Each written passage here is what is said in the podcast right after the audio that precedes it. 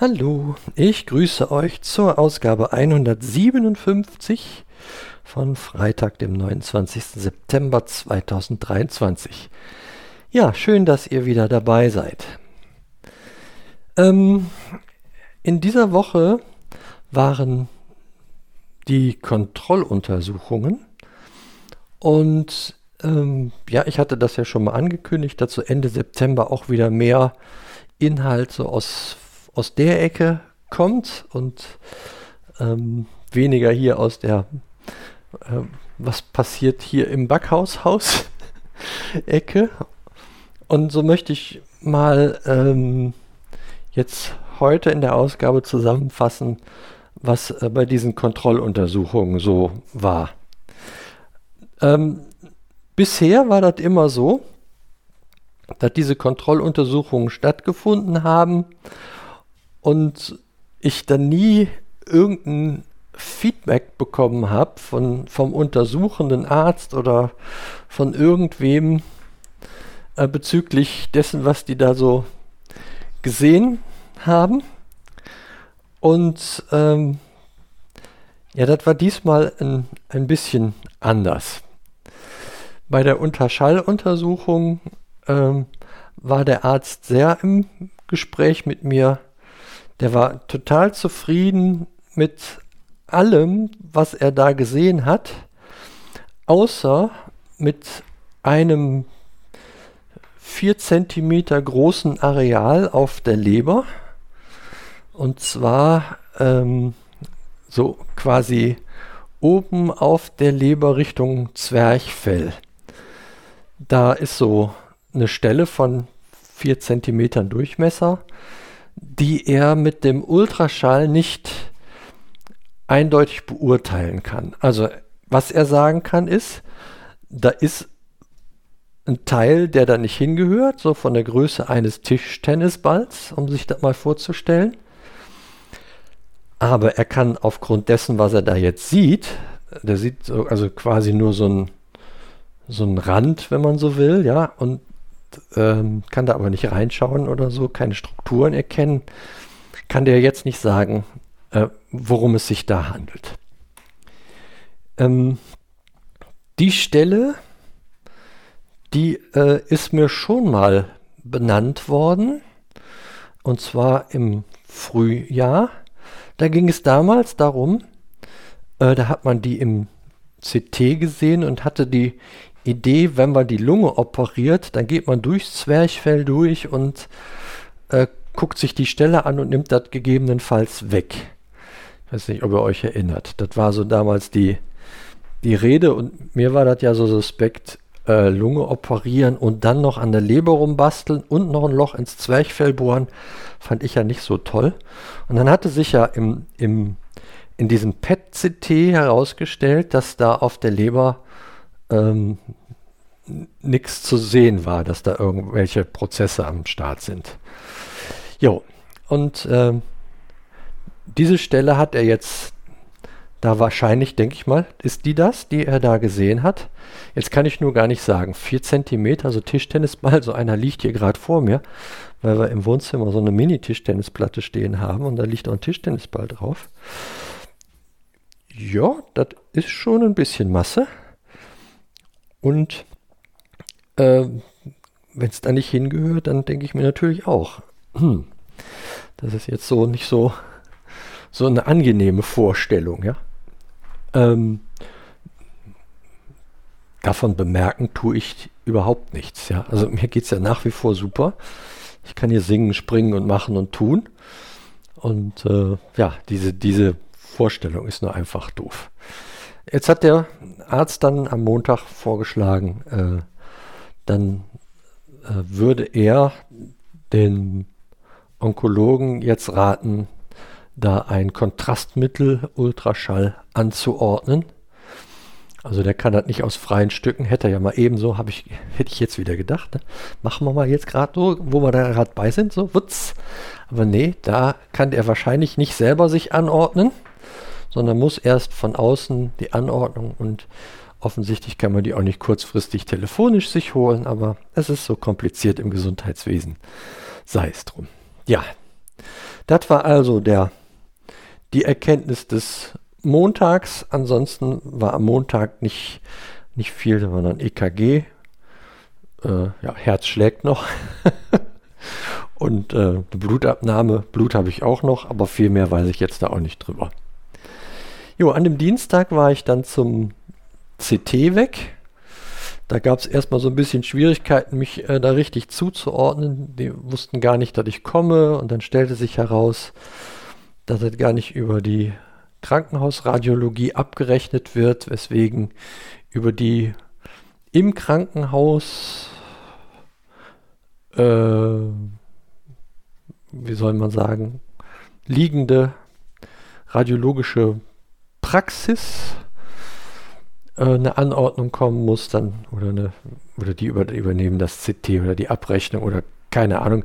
Letzten Endes war alles so wie immer mit denselben Leuten, die ich auch kenne und äh, selben Gerätschaften und mir schien nur, dass die da einfach an so einen Abrechnungstrick äh, gemacht haben, und äh, letzten Endes die Arbeit aber das Krankenhauspersonal äh, getan hat, inklusive der Radiologin aus dem Krankenhaus und äh, ja, sei es drum. Es ist jetzt nicht mein Business.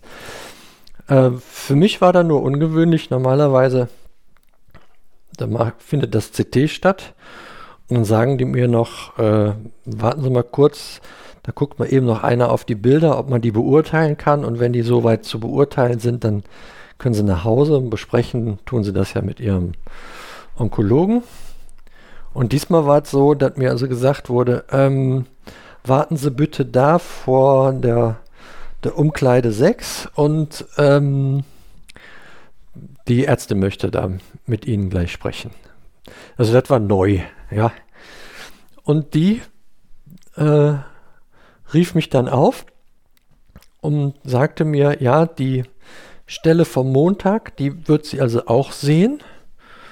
Und ähm, da wäre aber leider auch noch eine zweite äh, suspekte Stelle direkt unterhalb dieser anderen Stelle. Und äh, suspekt heißt immer Verdacht auf. Ne? Äh, Metastasierung halt in dem Fall, in meinem Fall. Ähm, ja, und mit dem Wissen äh, bin ich dann nach Hause. Und das ist, da muss ich jetzt auch noch ein bisschen so immer noch drüber nachdenken, ähm, was das jetzt genau bedeutet und was die Konsequenzen äh, daraus dann sein können. Wobei ich da natürlich, in, was heißt natürlich, wobei ich da vorsichtig bin, mir nicht jetzt schon Dinge auszumalen, die alle sein können und dann nachher nicht sind. Also da kann man ja jetzt auch tief reingehen und sich alles Mögliche vorstellen. Äh, Fakt ist, da stimmt was nicht. Und das ist so ein bisschen so, wenn da was nicht stimmt, dann muss man da ja auch irgendwie mal ran. Und nur die Frage, wie. Da bin ich jetzt also froh, dass ich weiß, da werden sich jetzt äh, mehrere Ärzte beraten, um äh, mir einen Rat zu geben.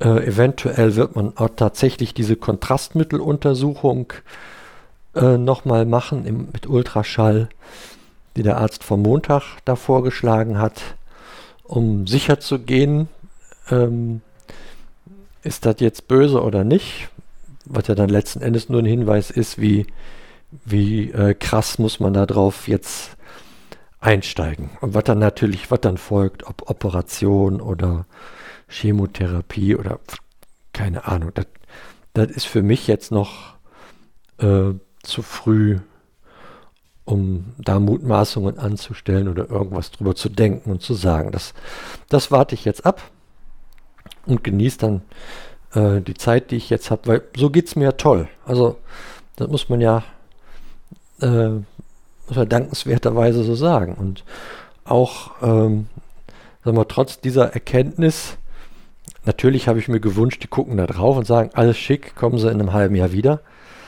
Das wäre der Idealfall gewesen. Ne? Das, das wäre super gewesen, aber ist es jetzt halt nun mal nicht. Ne? Und dann äh, muss ich mich diesem Satz anschließen. Es ist jetzt so, wie es ist. Und äh, damit umgehen lernen. Mal wieder. Ne? Ja, so, so ist der Fall und so ist die Situation.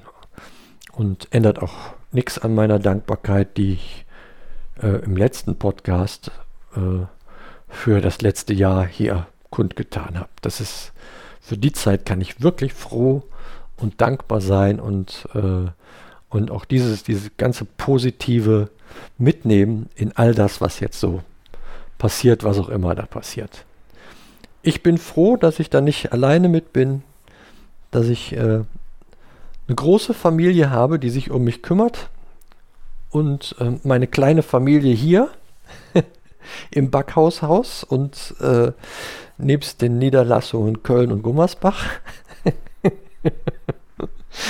ja, die, an die müsst ihr bitte mitdenken, wenn ihr an uns denkt, weil die müssen das ja auch irgendwie alles verpacken und für sich durchdenken. Und ja, das, äh, wie gesagt, das ist ja, ist ja auch nicht einfach. Ne? Also es betrifft ja nicht immer, es betrifft ja nicht nur mich, es betrifft ja noch ganz viele um mich rum, auch meine Geschwister, meine Eltern, äh, Schwiegereltern und so. Ne? Und ja, die sind, die sind da alle mit im Boot. Aber ich erlebe die halt als total unterstützend und hilfreich, so wie viele andere von euch, Freunde und äh, Bekannte und wie sagt man, so schriftliche Kontakte. Ja, das ist einfach schön zu wissen, äh, dass ihr alle da seid und über alledem dann auch noch äh, der Vater im Himmel die Hände hält und äh, Dinge äh, mit unterstützt. Ja, so, nur um das gerade mal so an dem Punkt zusammenzufassen. Ich wünschte, ich müsste es nicht sagen, aber ich bin gespannt, wie es weitergeht. Das ist so, aber echt, das ist eine Spannung, die ich jetzt nicht unbedingt gebraucht hätte, um es ganz ehrlich zu sagen. Ähm, mir wäre es durchaus auch recht gewesen, mein Leben würde nicht so derart spannend verlaufen in dem Bereich. Aber nützt ja nichts, ne? Ist, ist so. Und ja, wir werden sehen, wie es weitergeht, was jetzt letzten Endes dabei rauskommt. Und ich werde so gut und äh, ja, so gut ich es kann, versuchen euch da auf dem Laufenden zu halten. Und bedanke mich nochmal ganz außerordentlich für eure Standhaftigkeit in dieser Begleitung von mir und von uns. In diesem Sinne sage ich, macht es gut und bis denne.